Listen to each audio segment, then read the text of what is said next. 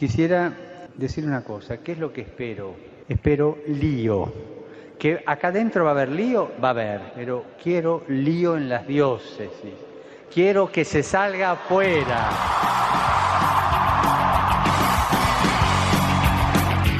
Armando Lío, con Fran Juárez desde Murcia. No puedo Muy buenas noches, queridos amigos de Radio María, seguidores de Armando Lío. Nos encontramos ya en este domingo de la Santísima Trinidad. Hemos pasado el tiempo pascual, hemos pasado también este gran día de Pentecostés y nosotros nos disponemos, como cada domingo, a armar lío en las ondas de Radio María.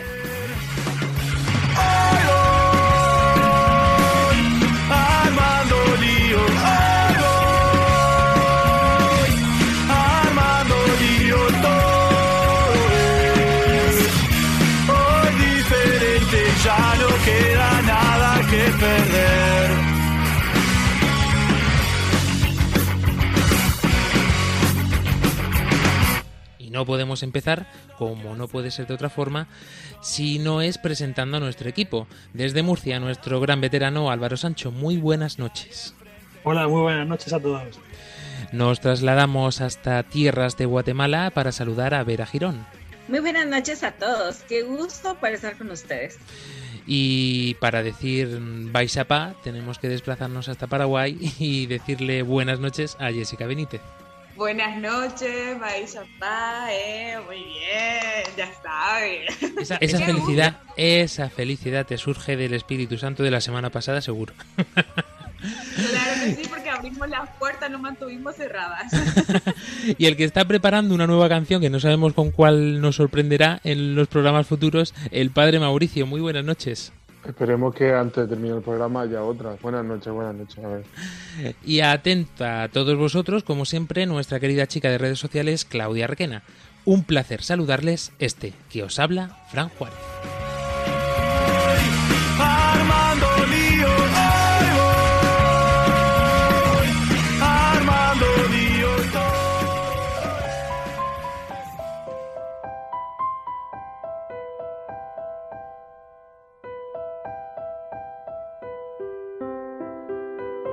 Antes de comenzar, como siempre, nos ponemos en las manos de la Virgen.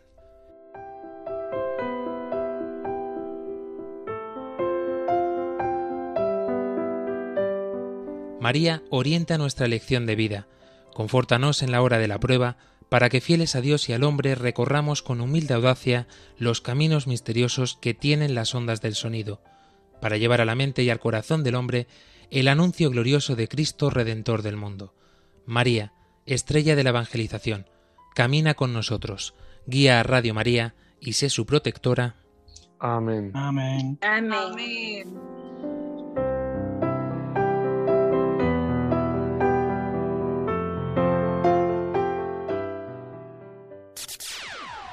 Yo, listen up, here's the story about a little guy that lives in a blue world Ya os lo anunciábamos, queridos oyentes, en el programa anterior que comenzamos con un nuevo giro dentro de nuestras andanzas radiofónicas y hoy os traemos un tema que creo que será de gran interés, no solamente para los jóvenes, porque lo veíamos en la preparación de este programa y por eso vamos a tener a un invitado que nos eche una mano, un invitado además que creemos eh, tiene una gran experiencia y por supuesto puede hablarnos con esa autoridad que siempre buscamos.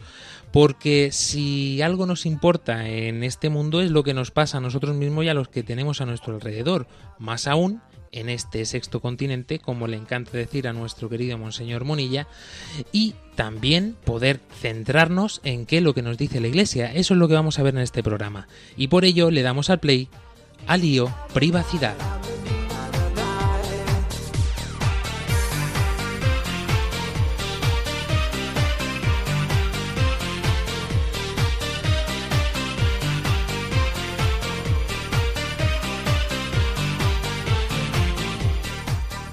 Y antes de comenzar, querido equipo, es de ley que presentemos, nunca mejor dicho, al invitado de esta noche. Él es David Gómez, eh, hace un programa en Radio María España llamado Con la Venia Señoría y que mejor que tú, querido David, permíteme que te tutee para definirnos también en qué consiste tu programa, pero sobre todo para presentarte. Muy buenas noches. Muy buenas noches a todos y buenas noches a todos los oyentes de, Radio María. Bueno, pues definir eh, con la venia señoría es, algo complicado porque no dejamos de ser eh, bueno, pues, eh, una serie de abogados. a la cabeza estoy yo, que soy la cabeza un poco visible, pero realmente hay un equipo detrás que lo que hacemos es bueno, pues traducir de alguna forma lo que es el mundo del derecho a pie de calle, vaya, como decía Adolfo Suárez, convertir eh, lo que ya está a pie de calle, dejarlo a pie de calle, ¿no? Pues eh, para que la gente entienda cuál es el devenir del día a día jurídico y de los conflictos jurídicos que suele haber en nuestros día a día. Y bueno, básicamente es, lo que hacemos desde, desde Con la Venia Señoría y vamos por la quinta temporada y bueno, esperemos que sean muchas más. Por supuesto, para todos aquellos que estéis interesados en conocer este programa más de cerca, el cual desde Armando Lío recomendamos y mucho, eh, podéis hacerlo a través de la página de podcast de Radio María España o bien incluso a través de muchos de los vídeos de esos programas que han quedado registrados en, las redes sociales de Radio María España. Eh, es un programa que os puede ayudar mucho por eso, porque muchas veces en términos legales nos perdemos y cuanto más los jóvenes que muchas veces pues parece que estos temas no nos interesan. Pero metiéndonos en materia, querido Álvaro Sancho, vamos a empezar nuestro programa como es habitual, profundizando en la raíz de esta palabra que nos va a sorprender. Sí, Fran, eh, la palabra eh, privacidad, eh, según la RAE, es, la cualidad de lo privado, es el ámbito de la vida privada, lo que, que se tiene derecho a proteger de cualquier intromisión. El origen etimológico proviene del latín del verbo privare, que dio aparición a la palabra privatus como aquello que no es público. Y bueno, un apunte también es que a veces eh, está un poco mal traducido del inglés privacy, que más bien significa intimidad. Y intimidad, no tiene, el origen es eh, inti de interior, eh, es de la palabra intimus, que es interior, y mus, que es el superlativo. Es como íntimo es lo más interno de cada uno. Y dado que tenemos con nosotros a este gran invitado, eh, Jessica Benítez, eh, incluso la privacidad, por supuesto, tiene que estar reglada, por decirlo de alguna forma, dentro del derecho incluso internacional. Asimismo, Fran, e inclusive en el derecho internacional la privacidad forma parte de la Declaración Universal de los Derechos Humanos. O sea, esto quiere decir que un derecho inherente de cada ser humano, cualquier persona que no pueda invadir después ahora nos va a corregir ahí el, el, invitado, el profe iba a decir, que, que como o sea, una persona si, si, casualmente o intencionalmente invade eso de, de, sacar tu información públicamente, entonces está clamado por algunos derechos legales que, que, te, que te respaldan. Entonces no es que solamente ni en España, ni en Guatemala, ni en Paraguay solamente le va a servir esto, sino a nivel mundial, porque es algo como nos compete a todos. Antes de escuchar a nuestros oyentes, como es habitual, eh, cuestionándolos sobre esta temática, querido David, eh, ¿qué importancia tiene la privacidad para, digamos, el ser humano en sí, eh, a, nivel legal? Bueno, la privacidad es el ámbito quizá más íntimo de, una persona que está protegida más por, por las leyes. ¿no? Bien, la privacidad al final también depende un poco de nosotros, ¿no? Este mundo tan expuesto, sobre todo en, redes sociales, pues eh, depende también un poco de nosotros, ¿no? Yo, recuerdo de, regañar a algún compañero porque, bueno, pues dentro de su ámbito de redes sociales nos, muestra cómo crece su niño, ¿no? Pues, eso no, puede ser o no debe de ser, digamos, un, escaparate. Pero mm, sí que es cierto que la privacidad eh, la controlamos nosotros mismos este mundo actual, ¿no? Entonces, eh, nosotros somos eh, de alguna forma los responsables de, aquello que se puede o, no difundir. No obstante, luego puede haber ataques a nuestra privacidad, lógicamente, ¿no? Puede haber ataques de todo tipo, donde se invade eh, ya no solo cuestiones fotográficas o, de vídeo, sino en, datos personales, ¿no? En los datos personales bien sean médicos, bien sean religiosos, bien sean eh, tarjetas eh, de crédito, claves, etcétera, etcétera, ¿no? Es al final eh, la privacidad es, bueno, es, es, algo muy amplio, tan amplio que va desde bueno, pues, las conversaciones privadas entre dos personas por medio de los sistemas actuales de WhatsApp o, algún tipo de correo electrónico hasta eh, aquello que tú haces eh, dentro de tu vivienda o fuera de ella. ¿no? tenemos que, también eh, tener en cuenta que la privacidad bueno, pues puede ser invadida desde terceros, desde muy distintos ámbitos. ¿no? Durante la etapa del confinamiento hemos visto cómo ha habido un boom de los intentos de estafas a través de Internet eh, para que, bueno, pues diéramos nuestras claves de bancos, que diéramos nuestra clave de Amazon, etcétera, etcétera, etcétera. Eso también es eh, una cuestión a tener en cuenta y, sobre todo de alguna forma pues eh, hacer un ejercicio de responsabilidad con ese tipo de, datos y con que se comparte estos datos. Yo sí, siempre doy una recomendación, sobre todo de cara a los jóvenes que nos puedan escuchar, con respecto a las redes sociales. ¿no? Las redes sociales, eh, bueno, pues hay algunos que las tenemos por castigo, ¿no? porque es nuestro oficio, es nuestra, nuestro ámbito de trabajo y tenemos que tener un escaparate permanente ahí, pero mm, tenemos que controlar eh, todo aquello que ponemos. ¿no? Nos gusta poner siempre, pues oye, que nos hemos casado, que, hemos tenido un niño, que hemos... Eh, y además no solo decimos que hemos tenido un niño, sino que ponemos la foto del niño. ¿no? ese tipo de cuestiones eh, hay que meditarlas mucho y, bueno, pues hay que sobre todo que tenerlas en, consideración. Y, además, mm, últimamente, yéndonos también al plano más profesional, al plano más laboral, eh, yo siempre le digo a los chicos jóvenes, es que tener en cuenta que las empresas actualmente, cuando van a contratar a alguien, eh, los procesos de selección, hay un momento del proceso de selección donde las empresas buscan en redes sociales quién eres y a qué te dedicas. Entonces, eh, todo aquello que tú haces en redes sociales puede tener una repercusión después a la hora de, encontrar un trabajo. ¿no? Entonces, bueno, eh, las redes sociales, eh, desde mi punto de vista, se deben de tener, pero siempre con la responsabilidad del trato, porque además nunca sabemos quién está al otro lado de la pantalla y quién está viendo aquello que publicamos. ¿no? En mi caso, que soy un personaje público, pues hombre, a mí no me asombra que me pare un señor otro día en el supermercado me diga, oye, usted le vi otro día en televisión. Bueno, eso, va en el cargo, ¿no? Pero, pero bueno, eh, tienes que tener algo de miedo a la hora cuando te pare, tú eres alguien anónimo y de repente te para alguien y te conoce, ¿no? Eh, en fin, y tú no sabes quién es y de repente conoce toda tu vida, ¿no? Entonces, bueno, hay que tener mucha cautela. Eh, ya digo, la, la, privacidad al final es aquella que uno elige. Es decir, que es aquella que uno elige, la que puede elegir. ¿eh? Hay otra, como bien digo, que no se puede elegir, que son los ataques a terceros, que es cuando otros intentan colarse en tu privacidad. Eso estamos hablando de delitos y estamos hablando de, estafas o extorsiones, ¿no? Pero, pero aquello que podamos evitar, aquello que podamos, eh, en fin, no darle, hay un dicho castellano que es no darle cuartos al pregonero, dice el dicho castellano, ¿no? Pues, pues esto, no, darle cuartos al pregonero, no, no, no darle, digamos, eh, leña a, la gente para que pueda saber en todo momento qué es lo que estás haciendo. Seguro que muchos de los que estamos hoy aquí en, Radio María y que nos escuchan, eh, tenemos algún amigo en redes sociales que es que sabemos prácticamente todo lo que hace a lo largo del día, porque nos lo va contando, ¿no?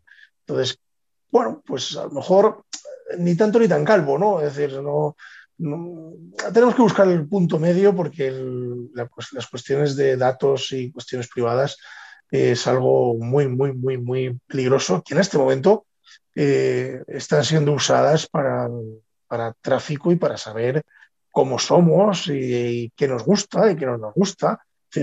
seguro que muchos de vosotros eh, habéis buscado viaje a, Ecuador y de repente os bombardean durante una semana con viajes a Ecuador. ¿no? ¿Por qué? Porque hay una serie de rastreadores en Internet que localizan ese, digamos, esos gustos y te están permanentemente bombardeando. ¿no? Esos son datos, son cadenas de datos que son privados, pero que en algún momento se han hecho.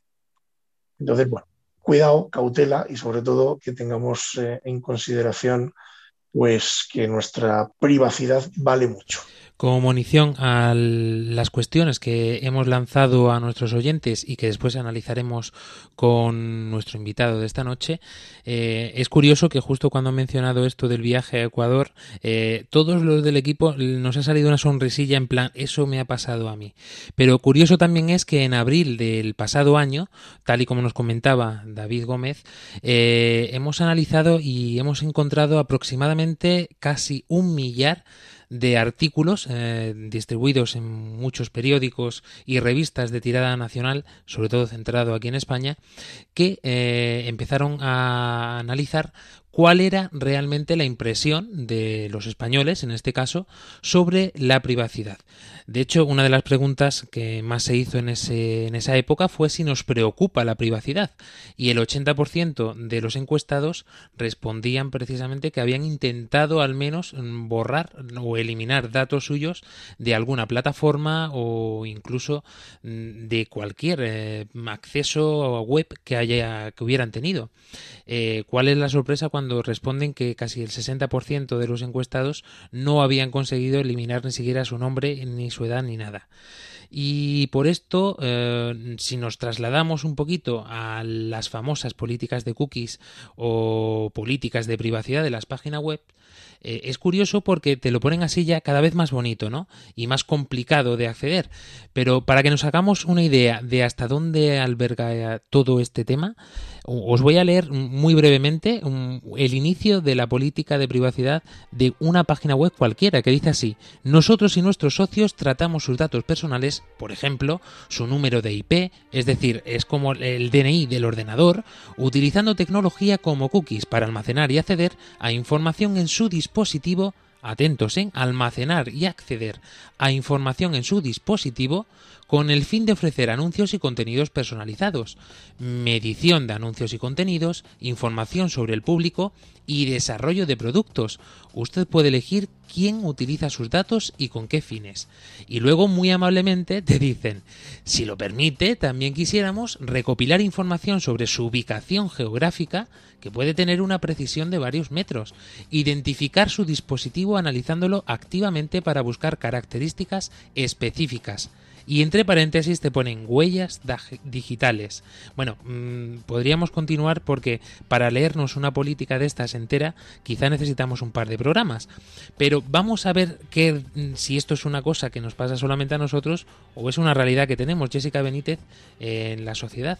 Y da igual que sea España, Paraguay, Panamá o Estados Unidos casualmente parece que algunas personas no leemos. Me voy a tapar. Anteriormente yo no le daba mucha importancia, pero después que puse a investigar, dice Pero yo no voy a adelantar nada. Es por eso que nosotros nuevamente salimos para preguntarle a nuestros queridos oyentes. Creo que costó un, poquito mucho, por así decirlo, que puedan responder, porque todas las personas es como que agarraron y se ocultaron y dijeron, y la verdad que, no sé, no voy a decir mucho. Entonces, ¿qué te parece si escuchamos estas entrevistas que tenemos de estas personitas y que, que nos respondieron desde su forma, no decirlo, de la forma más sincera posible? Le preguntamos, ¿lees las políticas y privacidad de las redes sociales? ¿Cuántas redes sociales tienes? ¿Y crees que haces un uso responsable de tus datos en Internet? ¿Les parece si escuchamos?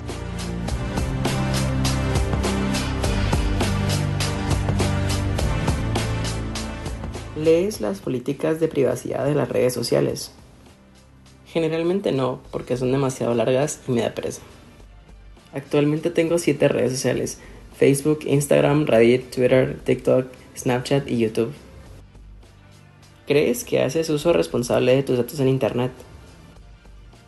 Creo que sí, pero no completamente.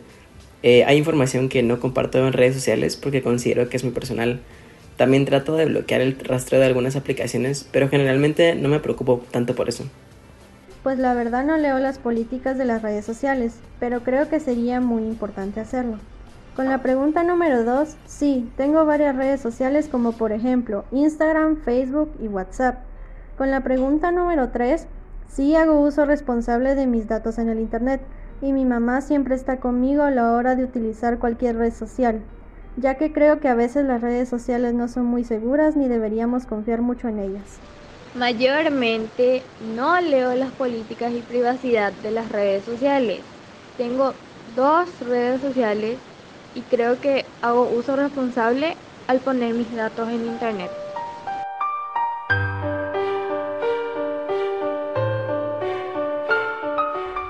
Y esta es la realidad que nos envuelve, querido David, eh, y creo que el gran problema. Me preocupa sobre todo la respuesta de creo que hago un uso responsable de mis datos en Internet, porque yo creo que la realidad es que no tenemos ni idea de ese uso que hacemos de nuestros datos en Internet. Efectivamente, no, tengo ni idea, no tengo ni idea ni yo siquiera. Entonces, cuanto menos eh, la gente que habitualmente usa, usa redes sociales. ¿no? Por eso digo que la prudencia, la prudencia es, la, mejor de las armas contra esto, ¿no? Porque, bueno, mm, en Internet, si analizamos cualquier red social, Facebook, eh, Instagram, pero vamos, por poner el ejemplo de Facebook, es que eh, en el perfil puedes poner si estás casado, si no estás casado, si cuándo es tu cumpleaños, cuándo no, eh, si estudiaste en qué colegio, en qué cursos, qué años. Claro, esto es una información sensible desde mi punto de vista, ¿no? Porque, porque bueno, se pueden usar estos datos eh, para intentar acceder a, tus cuentas privadas, eh, al menos intentarlo, no sé si se puede lograr, pero además eh, se comercia con ellos, es decir, las grandes empresas comercian con ellos. En el momento que le damos un clic a una política de datos, le estamos abriendo la puerta a, no solo a esa empresa, sino a terceras empresas que pueden comercializar con esos datos y luego nos pueden ofrecer cosas. ¿no? yo estoy harto, igual que seguramente vosotros, de que de repente nos, llamen por teléfono eh, no sé quién ofreciéndonos, ofreciéndonos no sé qué producto, ¿no? Es decir, este, le llamo porque quiero ofrecerle una tarifa mejor de móvil, ¿no? Que es lo habitual. Y tú dices, pero bueno, este señor, ¿de dónde sacó mi teléfono? Y dices, ¿por qué me llama? Y bueno, pues porque en algún momento le hemos dado un clic en algún sitio y hemos autorizado, hemos consentido que, ese dato circule. Es muy difícil después eh, eliminar ese dato muy, muy complicado. Yo, por ejemplo, por no irme a, ningún otro ejemplo, a mí me llaman todos los días, varias veces, de una empresa de recobros que se llama eh, Intrum y, estoy absolutamente eh, loco con ellos porque no soy capaz de que eliminen el teléfono que, tienen en el expediente, porque además cuando llamo me dicen que no aparezco en ningún sitio. Digo, obvio, no aparezco. Pero, mm, pero ¿por qué me llaman? No lo sé. Entonces, eh, tienen metido el teléfono en la base de datos, algún momento eh, han comprado esa base de datos o porque les han pasado el teléfono de terceros, han pasado mal, y es que me llaman cada rato, ¿no? Entonces yo ya les he hecho una, una reclamación, les he mandado un correo electrónico, les he mandado un burofax, y solo me queda ir al juzgado, que yo creo que es la única forma donde me lo van a arreglar. Bueno, pues cosas de estas ocurren, ¿no? Abrimos la puerta a, muchísimas eh, eh, empresas o compañías que, que nos ofrecen, ojo, no es malo, no estoy diciendo que sea malo, ¿eh? nos ofrecen publicidad o nos ofrecen servicios eh, a través de esas políticas de privacidad a la que nosotros hemos abierto la puerta, eh, a través de un único clic, ¿no? porque casi todos hacemos clic en, la política de privacidad de datos por aquello de que queremos ver la página y nos molesta el letrerito y le damos que sí y sin ni siquiera leérnoslo, porque yo creo que no se lo prácticamente nadie. Bueno, le estamos abriendo la puerta a ese tema que bueno, que no es un tema menor, pero que tampoco es un tema que pueda ser preocupante, es decir, que nos llegue, nos llegue información o nos lleguen ofertas personalizadas, bueno, no tiene por qué ser preocupante, eh, puede ser en ocasiones agobiante porque están todo el día bombardeándote, pero no es una cuestión a lo mejor eh, que pueda preocuparnos en exceso. Lo que sí que nos puede preocupar en exceso es que esos datos caigan en manos de gente que los use para delinquir, que los use para estafarnos, para extorsionarnos, eh, para hacernos chantaje. Eh, esto ocurre, ¿eh? ocurre con mucha frecuencia. pongo el ejemplo de uno que fue alumno mío, pues de repente manda un vídeo a no sé quién y de repente no era no sé quién, era, era un, delincuente que le empezó a chantajear y a extorsionar con ese vídeo, le pedía una suma de dinero. ¿no? Bueno, pues esto, esto está a la orden del día tenemos que tener mucho cuidado, tenemos que, saber a quién le damos nuestros datos y para qué los va a usar. Es decir, es, muy importante este tema. ¿Por qué? Porque pueden ocurrir millones de cosas, desde la estafa a la extorsión, al chantaje eh, o al uso comercial, que podríamos decir que es el, menor de los problemas. ¿no? Los problemas eh, empiezan a ser mayores cuando, cuando estamos en, peligro de ser, de ser estafados. Estoy seguro que muchos de vosotros también, tanto los oyentes como de los que estamos hoy aquí esta, esta noche en el programa, eh, habéis recibido un correo de vuestro banco solicitando las claves. Eh, bueno, esto hay que decirle a los oyentes que, esto no ocurre nunca. ningún banco de España le van a solicitar usted las claves. No tiene ningún sentido.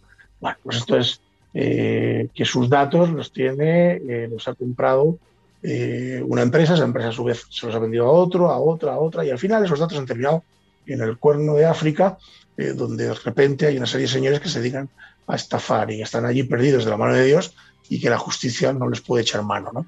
Entonces, eh, bueno, pues esto ocurre. ¿no? Por ejemplo, vamos a poner un ejemplo que también es muy común, que, ha ocurrido bastantes veces, una famosa llamada de teléfono eh, donde dicen que tienen secuestrado a un familiar ¿no? Eh, y que tiene usted que ingresar no sé cuánto dinero en no sé qué sitio a no sé qué hora, ¿no? y si no le va a pasar algo mal.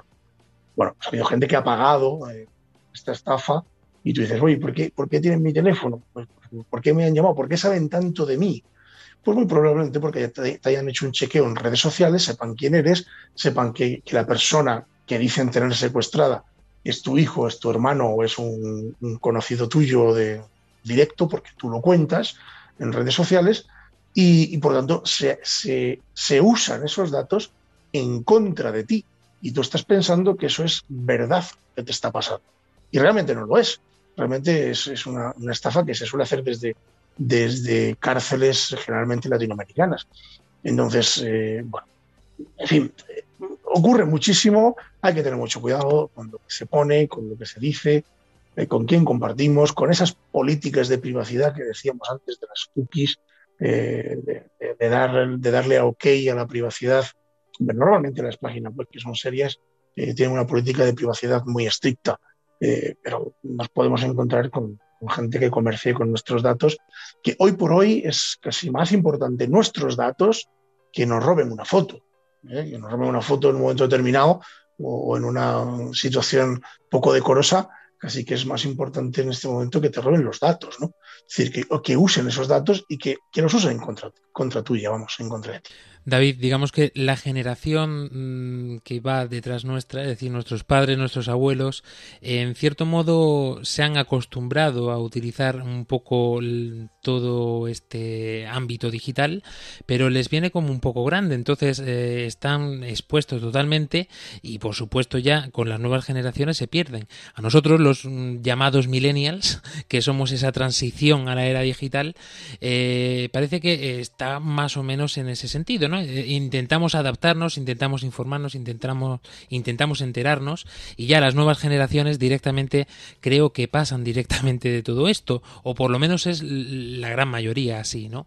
Me, refiero con todo esto a que realmente eh, la importancia de la privacidad, la importancia de a quién cedemos los datos, de cómo lo hacemos, podríamos decir que realmente estamos siendo invadidos en nuestra intimidad de forma consentida. Sí, sí, así es. Eh, estamos siendo invadidos de, nuestra propia intimidad, además de cosas eh, pues muy personales, como pueden ser, eh, pues, lo que digo, números de cuenta, códigos de acceso a, banca electrónica, incluso datos médicos, ¿no? Es, es quizá uno de los datos más protegidos que existen. Entonces, bueno, pues sí, sí que es cierto que invaden nuestra nuestra, digamos, nuestra intimidad. mía. me gustaría, hablando de datos, hubiera estado esta noche aquí mi, novia, que es eh, precisamente eh, se dedica a la protección de datos, ¿no? Y de esto sabe muchísimo, pero, pero sí, sí es cierto, es decir, le estamos abriendo la puerta a, mucha, a mucha gente, ¿no? A mucha gente. A ver, esto es como todo, hay gente que usa los datos eh, correctamente, es decir, generalmente las grandes empresas usan los datos correctamente, no tienen alguna laguna, incluso hay pequeñas empresas eh, que lo hacen mejor que las grandes, eh, pero, pero sí que es cierto que nos podemos encontrar pues, pues, eh, sectores donde efectivamente esos datos se usan de forma bueno, poco, poco legal eh, para otros fines, ¿no? Entonces, eh, bueno, tenemos que tener mucho cuidado a la hora de, entregarlos porque estamos abriendo, digamos, una ventana que, cada vez es más grande. Tener en cuenta una cosa, eh, hoy por hoy los datos se venden, es decir, hay, empresas que compran datos, es decir, ya hay un mercado absolutamente bueno, pues en marcha, ¿no? está, perfectamente organizado donde se compran y se venden datos. Es a mí todos los días, todos los días, ¿eh? me ofrecen, me llegan correos diciendo, tenemos bases de datos de, empresas relacionadas con la construcción, de, médicos, de no sé qué, no sé cuánto. y, es legal, ¿eh? puedes comprar esos datos y yo puedo acceder a esa base de datos como letrado, como abogado, comprar esa base de datos y yo hacer un mailing y, y decir, oiga, mire, ofrezco mis servicios y de repente tú te quedas, si son vuestros datos, os quedáis locos diciendo, ¿y este señor por qué se dirige a mí? Si no conozco de nada, ¿de dónde sacan mis datos? Bueno, pues ¿de dónde sacas tus datos? Porque en un momento de tu vida diste autorización mediante ese clic para que terceros pudieran tener tus datos. Entonces yo soy un tercero. O sea, fijaros la importancia de todo esto. ¿no? Ya os digo, a mí prácticamente a diario me llegan ofertas de, de cómpreme usted la base de datos de, yo qué sé, de, hosteleros, ¿eh? de hosteleros en Madrid. Pues bueno, pues eh, es ilegal, no, es, absolutamente legal. Lo que pasa que, bueno, pues, eh, esa gente que está en esa base de datos, pues abrió la puerta en algún momento de, su historia y ahí están. Álvaro Sancho. sí, bueno, yo me dedico un poco también al tema de la tecnología y veo que ahora se hace muy complicado poder navegar por Internet sin tener que, cada página nueva que abres, todas tienen que aceptar políticas de privacidad. No sé si es que antes, eh, ahora solamente te, piden el permiso y antes se lo daban directamente, pero es que se hace muy difícil eh, poder, porque cualquier página que ofrece lo que sea te, dice, no, tus datos los vamos a acceder a 50.000 empresas y si te pones a leerlo, dice, tus datos, tú nada más que por leer el artículo que yo te ofrezco, te vas a ofrecer tus datos a no sé cuántas miles de empresas. Eh, esto, no sé, legalmente es legal o se está, no se ha planteado una manera de simplificarlo. Es todo más serio de lo que parece. ¿no? Entonces, yo, al principio no le he dado mucha importancia, pero desde que eh, conocí a mi novia eh, y me explica ese mundo de, la protección de datos que para mí era muy desconocido, más allá de, lo que uno sabe como letrado, eh, lo, tengo muy, en consideración, ¿no? es, muy importante, creo que es, un tema muy serio ¿no? y, efectivamente está regulado. ¿eh? En España y en la Unión Europea eh, hay que decir que la, normativa y la regulación es muy potente. De hecho, si os acordáis, cuando entró en vigor el reglamento, mm, recibimos un mogollón de correos electrónicos de empresas solicitándonos nuestro permiso para seguir mandándonos eh, pues un newsletter de estos, o como se diga, ¿no? Las cartas estas que se mandan por internet, que son, bueno, pues noticias eh, que te mandan de una empresa o publicidad. Y entonces, en aquel momento, cuando entró en vigor el, reglamento, eh, la empresa te decía, ¿quiere usted seguir recibiendo o no? Entonces yo le di que no a todos y de repente dejé de recibir en el correo como unos 50 correos electrónicos a la semana, ¿no? Bueno, pues esto está regulado desde entonces y, y está muy protegido y, y, sobre todo muy perseguido y muy vigilado. ¿eh? Es verdad que en algún sitio se cuela, lógico, ¿no? Es decir, en algún sitio pues está el fallo, ¿no? Siempre hay, ese fallo. Por eso creo, creo que el usuario, y es el, es el, último eslabón de esta historia, es el que tiene en su poder la, llave para abrir o cerrar eh, pues, pues eso, la, entrega de, de, su, de su privacidad. Bien digo, con con redes sociales o con los datos eh, que, entregamos a terceros. Padre Mauricio. Eh, buenas noches, David, que no nos hemos saludado, pero bueno. Eh, mira, quería hacerte una pregunta porque al final, por lo que yo voy entendiendo, al final el, principal, la principal ayuda parte del usuario, ¿no? Y me ha gustado al final un poco, mm, un poco lo que ha dicho Fran, de que al final mm, nosotros, bueno, yo no sé ya ni en qué lado estoy, si soy de los viejos o de los jóvenes, pero vamos, eh, al final hay una etapa en la que ya te da igual. O sea, al final ha apelado a la virtud de la prudencia. Pero, ¿cómo mm, se podría, como has dicho, ¿no? E, explicar así de calle, cómo se puede ayudar, si es que lo tienes pensado, cómo se puede concienciar a la prudencia? Porque quiero decirte, al, final los jóvenes de hoy en día, al final, son bastante buenos, por ejemplo, con todo esto del coronavirus. Pues al final, este, esta sensación de que a mí no me va a pasar nunca, ¿no? Yo, yo soy invencible, inmortal y no va, no va a pasar conmigo nunca nada, ¿no? Y al final, ¿cómo mm, quitarle la naturalidad? Porque yo te digo, yo, mi experiencia así corta con los jóvenes y tal, no es solamente que no tengan conciencia, sino que mm, lo consideran bueno. O sea, quiero decirte, que prefieren, ser vigilados y, que les tengan allí viendo sus cosas, y como dices tú, ellos mismos lo exponen, ¿no? Pero es que lo ven como algo positivo. ¿Cómo se puede presentar ese, no sé si has dado mucho la pregunta, pero básicamente es eso? Bueno, eh, es, una pregunta compleja, eh, padre. Eh, yo creo que los jóvenes, es cierto que, están muy acostumbrados a esto y lo ven como algo normal, ¿no? porque han nacido con ello, ¿no?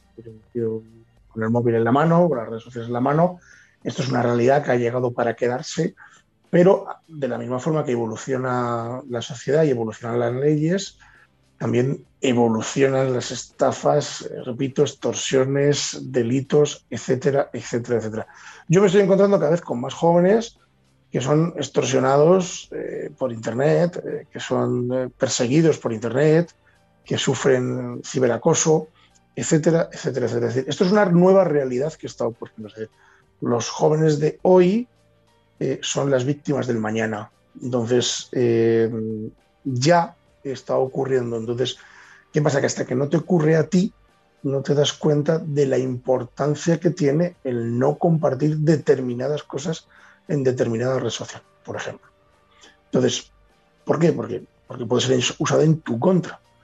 Entonces, cuando uno tiene una mala experiencia al respecto de esto, eh, bueno, yo ya he tenido bastantes consultas de este tema, eh, ya te vas dando mm, con la realidad. Es decir, todo el mundo piensa que quien está detrás del móvil es, eh, es, alguien bueno, ¿no? Es decir, ¿por qué? Porque te da la sensación o la falsa sensación de que lo conoces. Es decir, yo en redes sociales no sé lo que tengo, pero una barbaridad, algo de miles pues yo entiendo que no conozco a los miles que tengo allí, ¿no? Conozco a lo mejor a 200, a 300 en persona, no, no sé cuántos conoceré.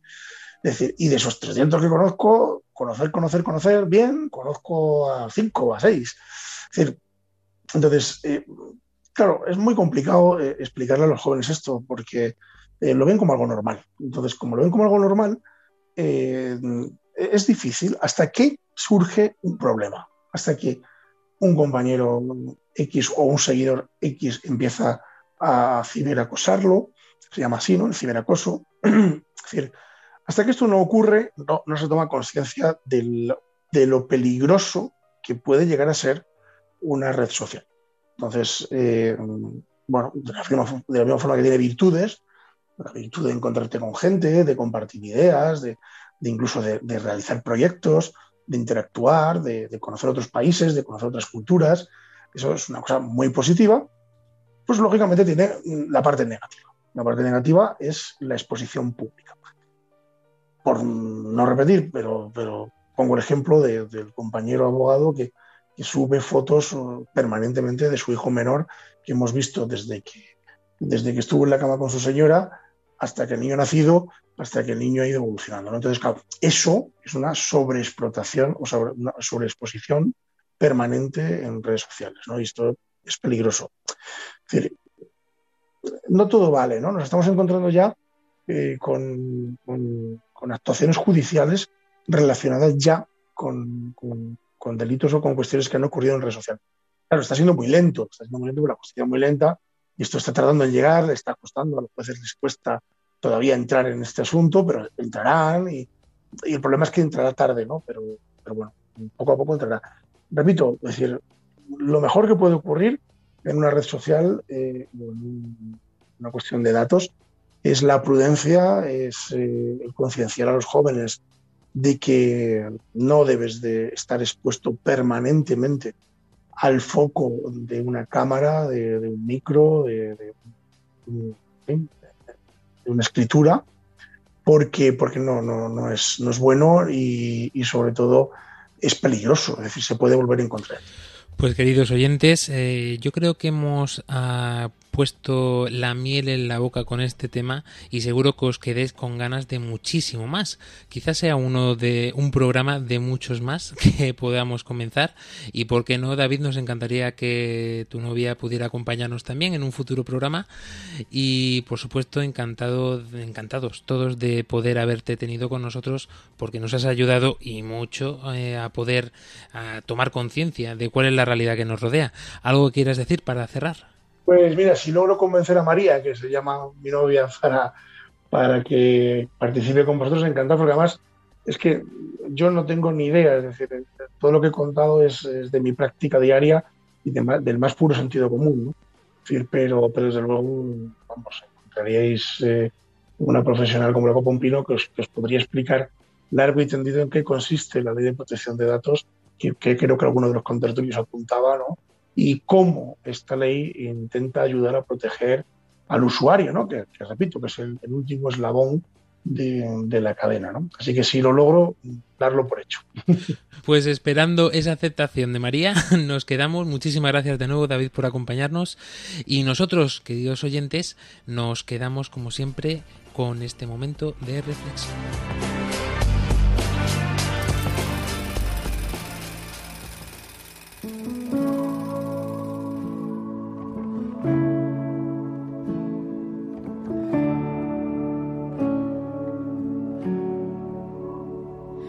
Lo que alguna vez soñaba, lo que yo me imaginaba, lo que le pedí al Señor en un amor, no se compara con lo que vivimos vos y yo, no se compara. Un cuento de hadas, una historia de princesas o el mejor feliz que se escribió no se comparan con lo que vivimos vos y yo, no se comparan.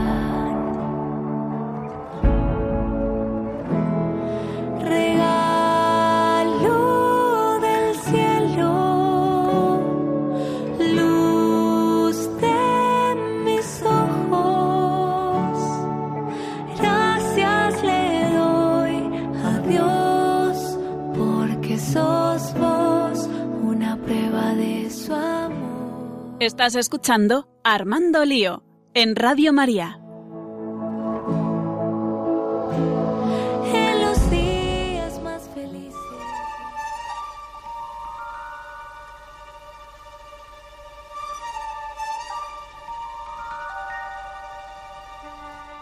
Y continuamos en este programa de Armando Lío en esta noche de domingo, domingo de la Santísima Trinidad.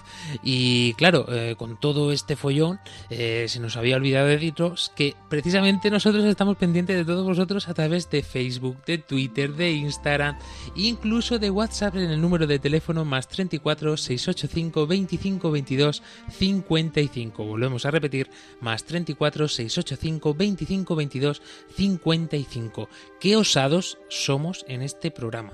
Y qué cara dura que se dice aquí que tenemos, porque después de todo lo que nos ha contado David, nosotros os soltamos que estamos en todas las redes sociales, que tenemos WhatsApp, pero esto cómo se puede concebir? Claro, aquí entra en juego ya un poco otras mucho, otros muchos más factores. Vamos a poder analizar solo unos poquitos de ellos y no a convenceros de por qué estamos aquí, porque esto no se trata de convencer, pero sí a explicaroslos cómo, pues con la voz de la Iglesia. Y aquí estamos, y aquí nos encontramos, querida Vera Girón, en medio de todo este tinglado que nos hemos montado en estos pocos minutos que nos quedan. Pero es que es importante que demos razón de esto porque, claro, eh, utilizar las redes sociales, utilizar los medios tecnológicos, nos lo ha dicho el abogado, y ya lo vimos también en lío redes sociales, en lío YouTube, en lío Facebook, creo que tenemos uno por ahí detrás en la temporada 2. Eh, es que realmente la herramienta como tal no es mala. ¿Qué es lo que es malo? El uso que hagamos de ello, como lo hagamos. Definitivamente, Fran, eh, ya lo decía el abogado, es la responsabilidad que nosotros tengamos, que al final la privacidad va a depender de nosotros, qué tanto publicamos. Nosotros estamos hablando precisamente, alguien podría decir, bueno, nos están diciendo que tengamos cuidado con las redes y están en todas las redes, pero es que es ahí donde nosotros, donde viene mi responsabilidad, la responsabilidad que yo voy a tener con el uso de esas redes. Las redes no son malas en sí como tal, como ya lo decías tú, Frank, pero ¿qué tanta es la responsabilidad que yo tengo? ¿Qué es lo que yo manejo en esas redes sociales? ¿Qué es lo que trabajo en ellas, no? Con lo cual, Jessica Benítez, nos damos cuenta de que mm, en realidad lo que nos falta es eso, es formación y tener dos dedos de frente, dos dedos de cabeza cada vez que hagamos un clic o hagamos un gesto con el dedo sobre el móvil. Sí, porque a veces es como, ah, te sale este, ah, no quiero leer, le doy el famoso zapit siguiente, ¿verdad? Siguiente, siguiente, ¿verdad? Acepto todo y había sido, ya tenía tu ubicación, ya sabes lo que te gusta. Y a mí realmente lo que me sigue sorprendiendo es que cuando uno va buscando algo, después automáticamente todo ya se va relacionando como el, caso del, Facebook, Instagram, WhatsApp, pero aún así depende ya de nosotros y que cuando habías hecho, creo que fue el, padre, sí, el padre Mauricio, cuando hizo la pregunta acerca de, de la importancia de la prudencia, o sea, ¿qué tarea nosotros tenemos hoy de promover eso? De decir a los jóvenes, mira, lee un ratito, te va a costar, o dale siguiente, o no, no le des nada, o esperar a leer, porque uno automáticamente ya fácilmente difunde su información. Y muchas veces, no, no va a pasar nada. Pero hoy en día, ¿cuántas historias malas se están contando hoy en día? Y son un montón. lastimosamente hay un, gran margen de que a veces desaparecen las personas no sabemos qué pasó. No sabemos quién está detrás de la pantalla. Eso es lo más interesante. Cuando, por ejemplo, el Papa Francisco nos hablaba uno de sus documentos de contar historias buenas que, eso es lo más interesante y en el, Día Mundial de las Comunicaciones también iba comentando. Y en otra oportunidad el Papa Francisco también decía que el mundo de la comunicación es como una telaraña, eso no me acuerdo en qué año fue, pero decía que es como una telaraña. ¿Por qué? Porque todo se conecta y ahora todo tiene sentido que pensamos que solamente porque estamos en Instagram o en Facebook. No, señores, estamos en todos lados. Y es que el Papa Francisco mm, ha sido el Papa, sin lugar a duda, de las redes sociales por excelencia, aunque ya la abrió eh, Benedicto XVI, pero el Papa Francisco puso, nos animó a muchos católicos, a muchos eh, que estamos dentro de la Iglesia, a poder evangelizar dentro de esta red de redes con mucha prudencia, con mucho, con mucha cautela y precisamente en el Día de las Comunicaciones Sociales del año pasado, en plena pandemia que se celebró, eh, nos decía esto: fructificad el talento de comunicar para hacer de la comunicación un instrumento que tienda puentes y sirva para unir y compartir la belleza de ser hermanos en un tiempo marcado por contrastes y divisiones. Y es que, querido Padre Mauricio, todo tiene que ver, todo tiene una respuesta, la iglesia tiene para todo una respuesta. ¿Por qué? Porque el ser humano, por mucho que evolucione, por mucha tecnología en la que se envuelva, eh, no deja de tener una esencia, un ser, una antropología que es la que domina, la que gestiona y la que hace surgir también todas estas virtudes que vimos en la cuaresma, ¿no? Eh, para combatir los diferentes vicios y los diferentes pecados. Entre ellos también el de sentirnos absorbidos por las redes sociales y presos de ellas. Sí, yo pienso una cosa, mm, eh, es verdad, la virtud ayuda muchísimo, eh, una relación sana, eh, un orden, una relación buena con Jesucristo. Pero al final pienso también que no podemos caer en, el pensamiento de Rousseau, ¿no? De que el hombre es bueno por naturaleza. O sea, mm, el pecado existe. Y al final mm, ya ni diría simplemente en el sentido de, mm, de los que puedan afectarte, como decía David, ¿no? Sino yo pienso que en el usuario también pasa el pecado en el fondo, ¿no? Porque ¿cuál es la necesidad de sobreexposición? ¿O cuál es la necesidad de un uso inadecuado de las redes sociales o, de, Internet? Mm, en el fondo, es buscar cosas que, mm, que, que desearíamos tener y que al final eh, nos lleva a pecar. O sea, quiero decirte que el pecado no es solamente eh, lo que pensamos siempre con respecto al Internet y tal, sino que es muchísimo más complejo. ¿no? Aparece la vanidad, aparece la pereza, aparece el egoísmo, aparece un montón de, de- factores que son importantes tener en cuenta, ¿no? Porque eh, no solamente van ya, de, digamos así, de, de vencer eh, los vicios con las virtudes, no. Esto también pasa por, mm, por tener en cuenta el pecado. O sea, quiero decir, ya, digo, no solamente los vicios, que los vicios conducen al pecado. Pero al final es mm, de entender que, por ejemplo, eh, si soy padre de familia, tener en cuenta de que no puedo yo tratar de cualquier forma la privacidad de mis hijos, un poco lo que hablaba también de mí, pero al mismo tiempo la privacidad en el sentido del control, o sea, quiero decir, tampoco le puedo dejar yo a él con el móvil allí y que haga lo que quiera, o, o un propio sacerdote, o sea, yo soy sacerdote y hasta qué punto mm, hago, hago un buen uso de, de las redes sociales o de internet o de- eh, es importante, porque quiero decirte, como decía, tú imagínate que tengas la base de datos de todos los sacerdotes y de dónde han entrado y de qué han hecho y tal.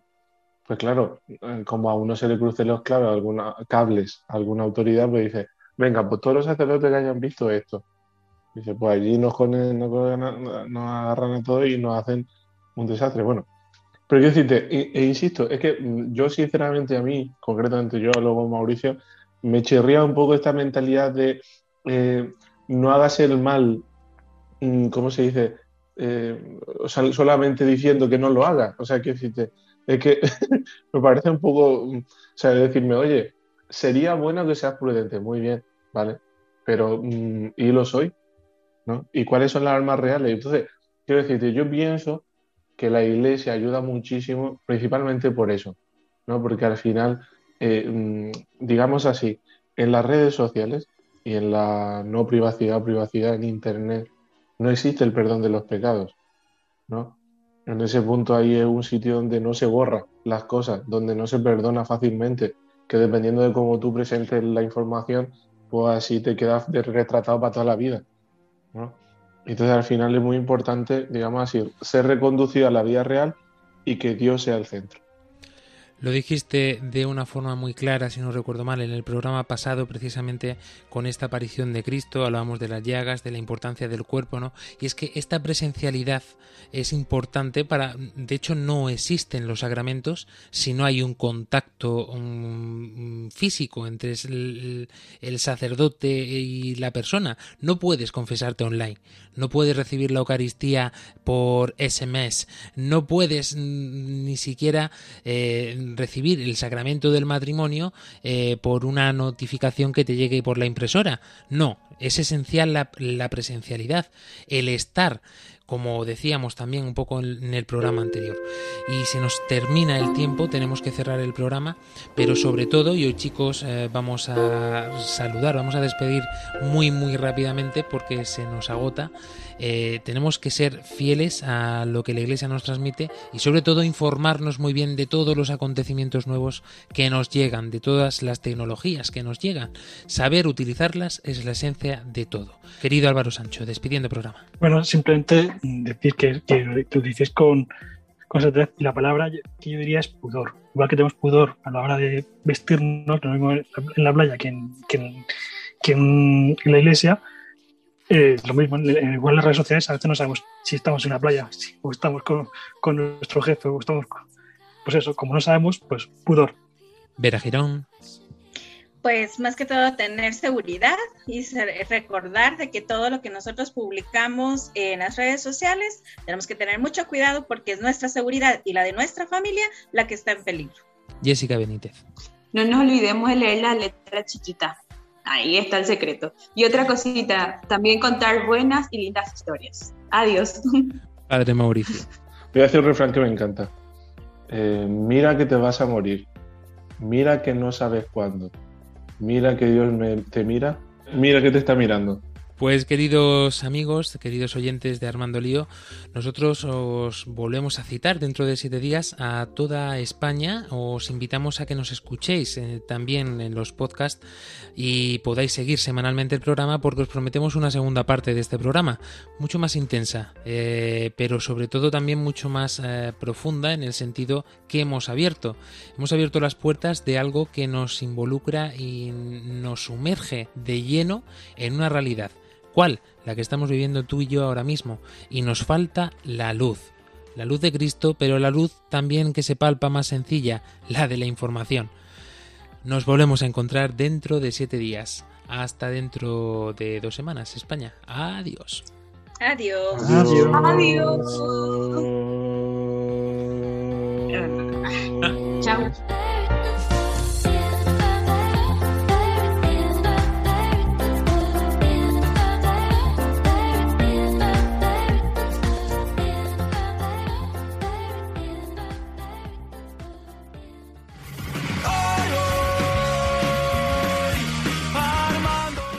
Lío, con Fran Juárez desde Murcia.